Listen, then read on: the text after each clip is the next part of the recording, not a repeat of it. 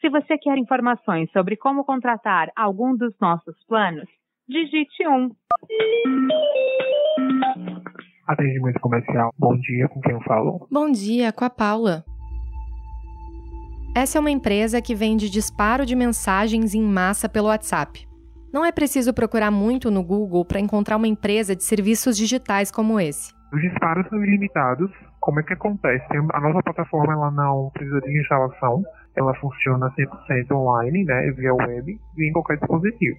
Então você vai entrar na plataforma, vai importar os contatos da nossa plataforma, que pode ser através de uma planilha. Para evitar bloqueio ou banimento, nós fazemos algumas recomendações, tá? Quais são elas?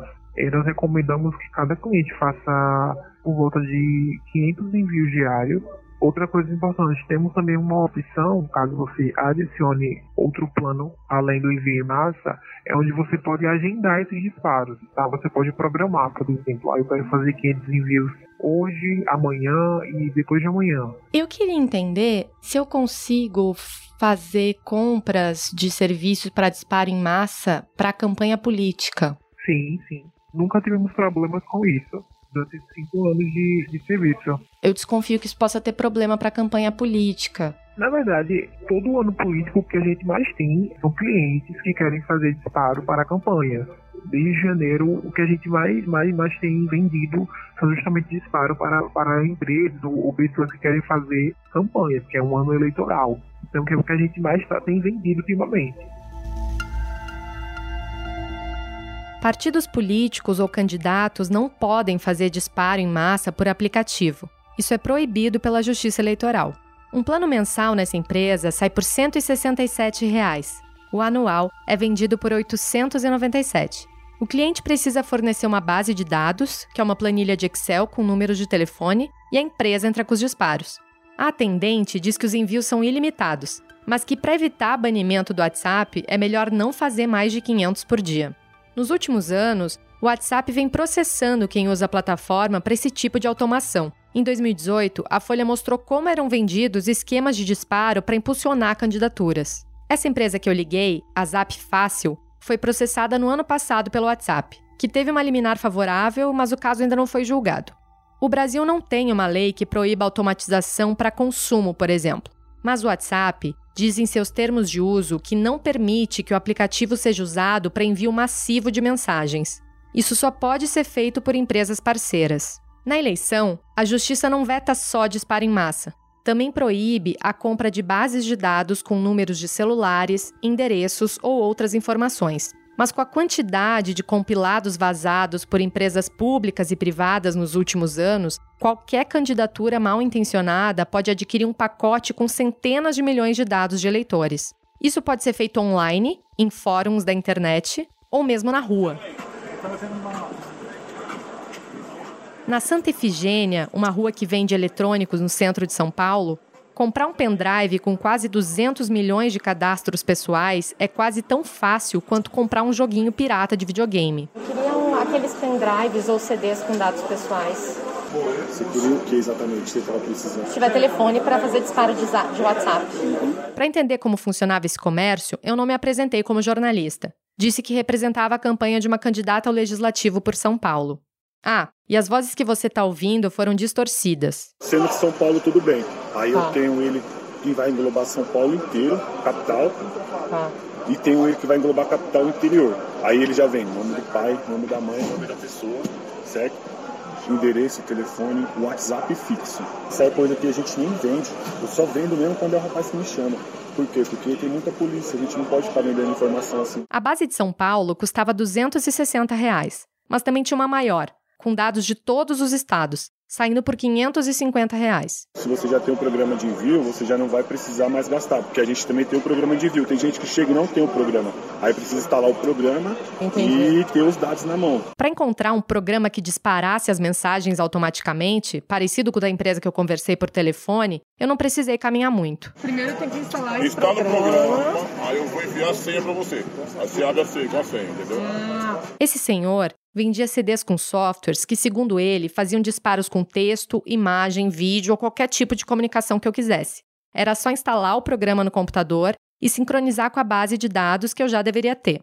Ele estava anunciando um CD de uma marca chamada Microsocial. A capinha tinha logotipos de WhatsApp, Instagram e Facebook e custava 260 reais. Venha direto comigo, porque entendeu? Que eu tenho que liberar a senha pra você. Beleza. Tá bom? Alô. Alô. Ele contou que esses programas não serviam só para campanha política, mas para marketing digital de forma geral.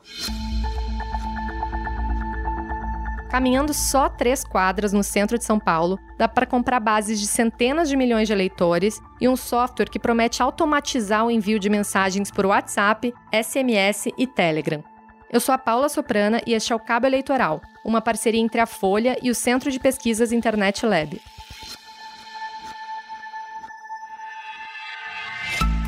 Neste episódio, o último da temporada, a gente vai falar sobre o uso legal e ilegal que as campanhas estão fazendo dos dados pessoais dos brasileiros. Foi em 2019 que o Tribunal Superior Eleitoral proibiu o disparo de mensagens de texto com conteúdo eleitoral. O descumprimento é visto como abuso de poder econômico ou propaganda irregular. O político que fizer isso pode ser punido com a perda da candidatura e uma multa de até 30 mil reais. O TSE incluiu nas regras um dispositivo que já está valendo, o que proíbe o disparo de mensagens em massa por meio de redes sociais, e aprovou uma mudança que pode acelerar o processo de julgamento dos registros. O político terá que informar o celular e o e-mail para comunicações imediatas da Justiça Eleitoral. Essa prática consiste em enviar a mesma mensagem para diversos números de uma vez só. Vários desses telefones são obtidos de forma ilícita. Quem recebe, na maioria das vezes, não tem ideia de como seu número foi parar naquela lista. As regras eleitorais recentes e a Lei Geral de Proteção de Dados, em vigor há dois anos, fazem do marketing digital das campanhas um terreno movediço. É preciso tomar cuidado para que a comunicação com o eleitor não cruze os limites da privacidade dele. A coleta de dados das pessoas, como número de celular, endereço e até posição política e religiosa, precisa estar de acordo com a lei, assim como a comunicação com essas pessoas. A cautela para fazer uma campanha microsegmentada, que vai disseminar diferentes conteúdos para diferentes públicos, ficou mais necessária depois do caso Cambridge Analytica. A consultoria contratada por Donald Trump em 2016 dividia americanos em grupos por aspectos psicológicos, numa técnica chamada de psicometria. Só que fez isso a partir da coleta irregular de dados por meio de um aplicativo no Facebook. Depois, direcionou a propaganda política que casava especificamente com o anseio de cada eleitor. Mas dá para fazer uma campanha elaborada com técnicas de marketing digital sem ferir a legislação. Diego Dorgan, engenheiro de dados que trabalha com campanhas, diz que é possível captar informações de eleitores de diferentes formas para criar um canal de comunicação.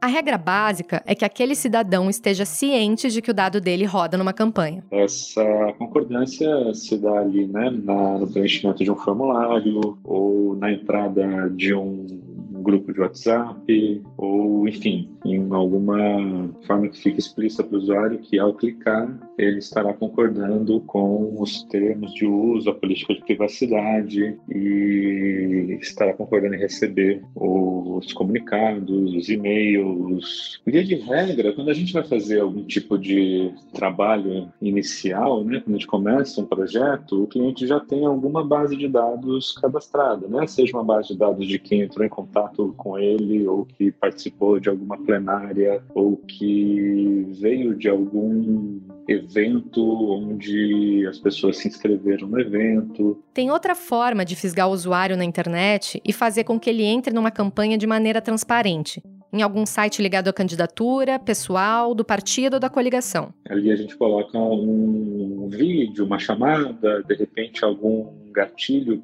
para chamar o usuário para uma call to action, que é se cadastrar, né, se formaliza, se finaliza na, no cadastramento dele com o consentimento tácito, ou seja, preenchimento do formulário com nome, e-mail, telefone e clicando no item aceito receber mensagens de e-mail, mensagens de Telegram, mensagens de WhatsApp, etc. Aceito fazer parte de um grupo de WhatsApp, coisa do gênero.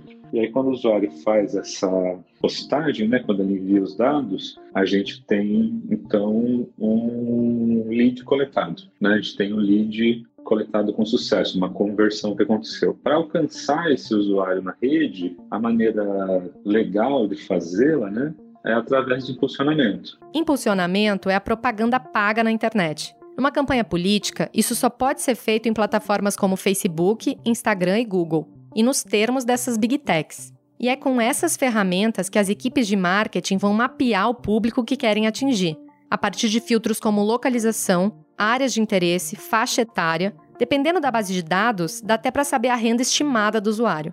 O Diego explicou que a criação de centenas ou milhares de públicos com características próximas é a microsegmentação. E a partir dela, dá para usar várias estratégias dentro do Facebook. A gente, por exemplo, aqui oferece uma consultoria de análise da performance das eleições anteriores, né, através da visualização gráfica dos dados do TSE, dos dados de votação por urna, por local de votação. A gente consegue entregar um produto interessante para o nosso cliente, que é analisar quais foram os locais de votação onde ele teve maior performance ou menor performance e definir uma estratégia para trabalhar eles a partir do CEP ou a partir de um range de alcance ao redor desse CEP. E aí no Facebook a gente consegue fazer essa configuração para alcançar um público no entorno daquele local de votação. Campanhas que quiserem gastar mais dinheiro e aplicar métodos mais avançados de marketing, como aplicação de testes de personalidade para serem assertivos na propaganda, vão precisar garantir o consentimento do potencial eleitor. No caso Cambridge Analytica, as pessoas não tinham ideia que os resultados de testes de personalidade estavam indo direto para a campanha do Trump. Para você ter, por exemplo, hoje um perfilamento baseado em Big Five, você precisa que o usuário responda no mínimo um questionário de 20 perguntas. Big Five é um teste que divide as pessoas em cinco grupos psicológicos. Então você pode fazer isso via um perfil de humor, via uma enquete, via um chatbot, via um formulário, mas Obviamente, né, para você chegar nesse usuário depois agora com a implementação da LGPD, você vai ter que pedir o aceite. A comunicação política mudou radicalmente nas últimas duas décadas. Mas a gente pode mapear três formas principais de estabelecer uma ponte com os eleitores. A televisão aberta, uma via ainda vista como essencial para dialogar com as classes mais pobres, as redes sociais, claro, só que nessa seara tem uma imensa gradação entre o político que apenas está lá e o político que firma um diálogo permanente com a sua base. E uma categoria mais direta que é a comunicação em grupos de mensagens, no Telegram e no WhatsApp. Essa última opção diz muito sobre o tempo de comunicação rápida em que a gente vive. A mensagem tem que ir direto ao ponto e alcançar as pessoas certas. As pessoas estão muito mais preocupadas em saber, na prática, o que cada político tem para oferecer, o que, que o cara vai mudar na vida dela. Esse é o publicitário argentino Pablo Nobel, que trabalha há 40 anos com propaganda e acompanhou a transição da política do analógico para o digital. Ele já fez campanhas de Geraldo Alckmin, Aécio Neves e Lula. Eu tenho dito que se uma coisa mudou radicalmente a gramática da comunicação com a chegada do digital, é exatamente isso. É que o, o objeto deixa de ser o eu falante e passa a ser muito mais o que, que eu estou dizendo de significativo para a pessoa que está me ouvindo. Quando Nobel se refere ao eu falante, Quer dizer que há 20 anos, a propaganda, no geral, apostava em fazer dos candidatos figuras heróicas. Os discursos eram ufanistas, com trilhas sonoras de exaltação ao Brasil. Garotinho vai trabalhar para fazer o Brasil de Vargas e de Juscelino. Acredite em quem já fez e vai fazer muito mais. Garotinho Presidente. De norte a sul, de leste a oeste, Lula é recebido pelo povo como futuro presidente do Brasil. Em São Paulo, a Bolsa de Valores parou para aplaudir Lula presidente. Alguns anos depois, o Chile também sofreu uma revolução. José Serra teve que escapar do Chile da morte. Nós vamos mostrar que quando o Brasil precisa, até os adversários se reconciliam. Eu sou brasileiro, com muito orgulho, com muito amor. Com a descentralização da comunicação e a emergência das redes sociais, quem ganhou protagonismo foi o cidadão e as necessidades dele. Os grupos de Telegram e WhatsApp, formado por gente que tem o mesmo interesse, ilustram bem o que ele quer dizer. E você está vendo toda a discussão envolvendo o próprio WhatsApp que está lançando as comunidades, que são grupos muito maiores do que a limitação de 150, 200 pessoas que pode ter por grupo dentro do WhatsApp. E isso está sendo lançado no mundo e no Brasil eles vão esperar para não influenciar ainda mais as eleições, né? Então você vê que começa a ter um diálogo entre as ferramentas de comunicação, né, com os próprios comunicadores políticos, né? Começa a haver uma necessidade de, de entender melhor uns aos outros, né, para entender como a coisa funciona. Mas não tenho dúvida que esse trabalho de micro-targets, esse trabalho tão nichado, seja uma das principais tendências dessas eleições. Porque as pessoas nos grupos se sentem mais protegidas e se sentem que fazem parte, né? Então estão muito mais abertas a ouvir a opinião de outros, porque entendem que essas pessoas pensam como elas, por isso estão dentro daquele grupo. Mas mesmo esse tipo de comunicação tem suas regras a seguir. Uma campanha oficial não pode mais sair adicionando pessoas no WhatsApp sem uma base legal que sustente isso. Lembrando que os usuários também podem configurar a privacidade de aplicativos para que não sejam inseridos em qualquer tipo de conversa. Com a Lei de Proteção de Dados, a propaganda de internet vai garantir mais segurança jurídica para os partidos. Advogados de campanhas majoritárias dizem que as equipes estão montando as estratégias com atenção para a lei, algo que não aconteceu nas eleições municipais de 2020. Como naquela época ficou um vai e volta no legislativo sobre a vigência da lei, as candidaturas não tiveram tempo para se adaptar. E por isso a fiscalização também foi baixa. Mas a menos de três meses das eleições municipais para prefeito e vereador, ainda não está claro como os candidatos deverão se adaptar à nova lei. Como será feita, por exemplo, a consulta do candidato ao eleitor? Ou como e para quem o eleitor vai poder reclamar em caso de uso de seus dados sem autorização? grande parte da população ainda não entendeu para que serve a Lei de Proteção de Dados e como ela garante direitos.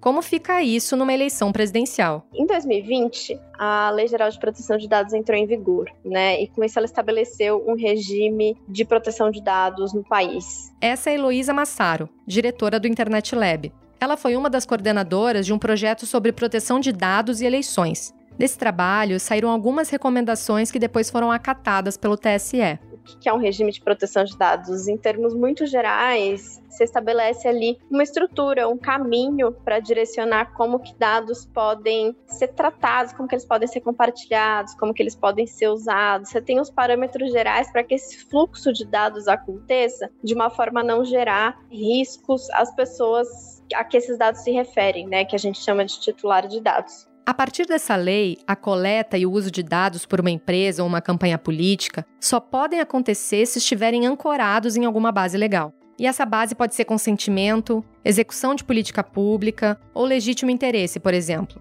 que por ser uma ideia bem genérica acaba sendo favorável às campanhas. A gente pode dar um, passos atrás para pensar que campanhas sempre precisaram usar dados pessoais e sempre usaram dados, informações relativas ao eleitor. Quando a gente pensa antes da internet, para uma campanha pensar com qual fração do eleitorado ela quer dialogar, né? É um grupo que mora em determinada região, que tem determinadas características, eventualmente, não sei, são mulheres, são mães que estão interessadas é, em creches, né? Ou são pessoas interessadas em emprego. As campanhas precisavam de informações dessas pessoas. E mesmo quando a gente pensa em campanha de rua, eventualmente para entregar um panfleto, né, batia-se nas portas das casas, você precisava de certa forma ali de informações dessas pessoas para convidar elas para eventos. É, você coletava essas informações para dar inteligência para as campanhas, então isso sempre teve presente. Só que com a internet isso ganha outra escala. Existem muito mais informações de todo mundo no ambiente digital e a capacidade de processar esses dados é muito maior, né? Então hoje nas campanhas na internet internet para enviar, por exemplo, uma mensagem ou para fazer chegar uma comunicação a algum leitor, a primeira coisa que é importante uma campanha olhar é se existe alguma hipótese na lei que autoriza o tratamento desse dado. Não necessariamente é o consentimento. Na Lei Geral de Proteção de Dados existem uma série de hipóteses no artigo 7 a Heloísa destaca outros pontos que os partidos, candidatos e coligações precisam cumprir. Cada candidatura tem que ter uma pessoa encarregada para responder às autoridades e aos eleitores sobre como trata os dados pessoais internamente. e esse nome precisa estar indicado no site da campanha. Eleitores podem exigir de partidos explicações sobre como os dados deles são tratados e armazenados, e também solicitar o descadastramento dos dados a qualquer momento. As candidaturas precisam ser transparentes sobre como processam os dados dos eleitores, com informativos em sites ou em perfis de redes sociais, por exemplo. Nas campanhas modernas, o maior receio, como a gente viu em outros episódios, é de descontrole sobre a desinformação. Nessa escala, a proteção de dados pessoais parece um problema menor, mas existe uma relação entre as duas coisas.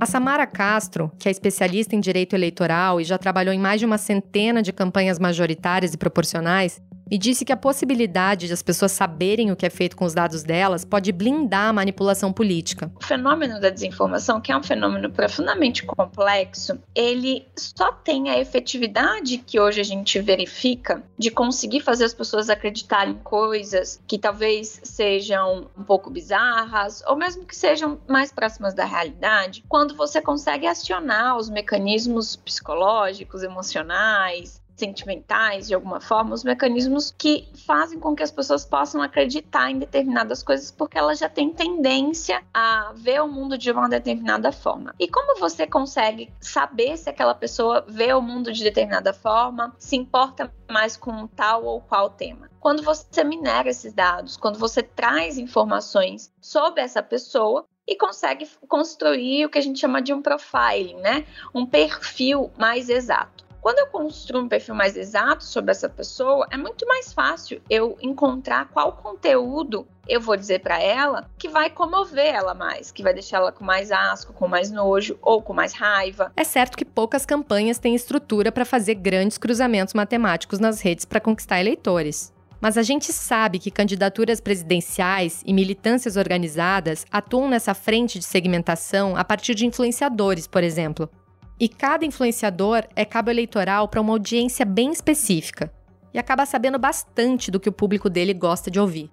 Mas voltando à proteção de dados, esse tema foi minimizado em 2020. A Samara acha que na eleição deste ano, o assunto já vai ser tratado de outra forma. É diferente 2022. É diferente porque talvez um dos nossos principais elementos de preocupação, que é a desinformação, está profundamente relacionada com como a gente trata os nossos dados. Então, a proteção de dados ela ganha uma dimensão para 2022 muito maior. Além disso, a lei ela já maturou um pouco na iniciativa privada. Então, é natural que isso vá também ficando mais consciente para os eleitores que passam a exigir dos partidos, dos candidatos, das informações pelas quais eles recebem, né, conteúdo, passam a exigir saber um pouco mais sobre seus dados. É uma visão otimista.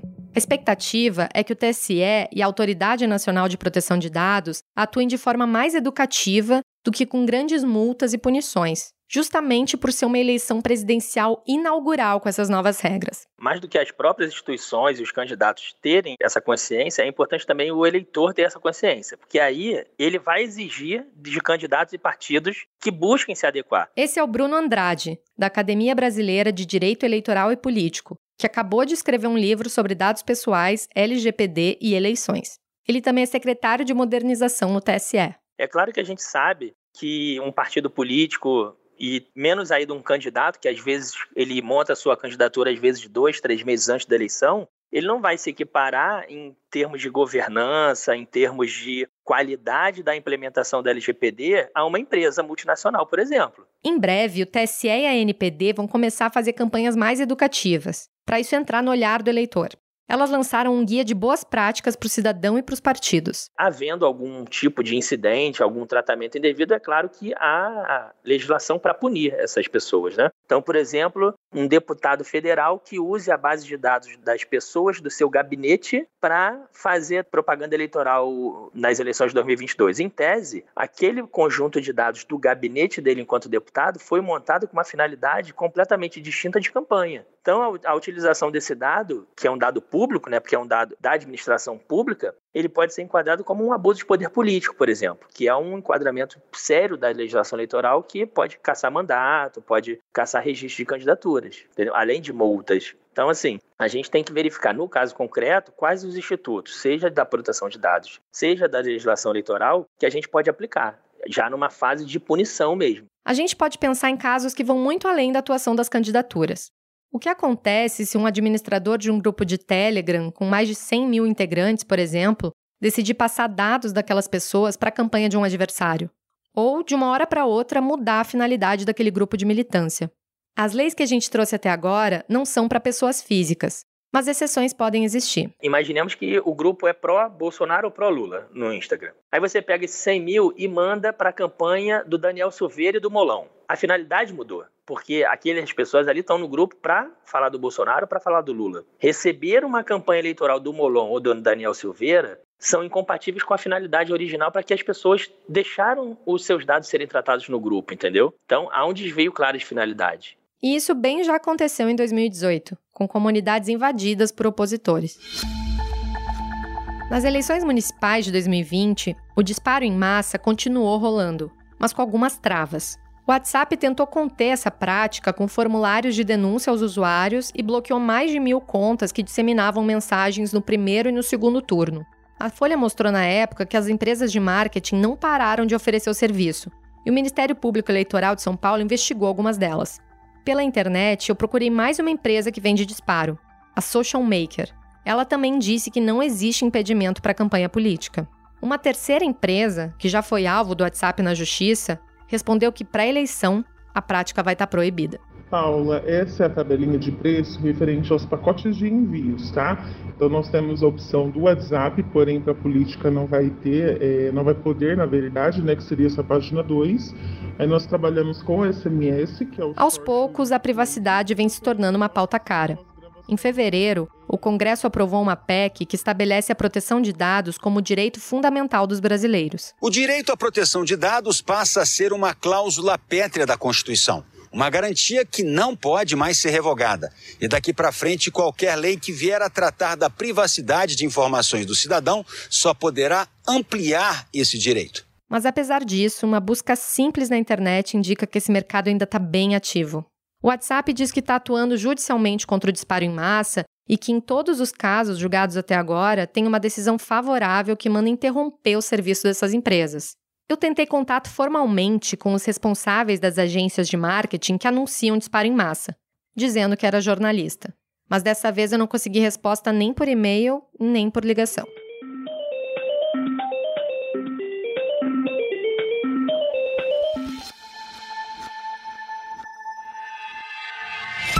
Este foi o último episódio dessa temporada do Cabo Eleitoral, uma parceria entre a Folha e o Centro de Pesquisas Internet Lab. Eu fiz o roteiro e a produção desse podcast. A edição de som é de Luan Alencar e a coordenação é de Magê Flores. Você ouviu áudios de Rede Globo. Obrigada por nos acompanhar e até a próxima.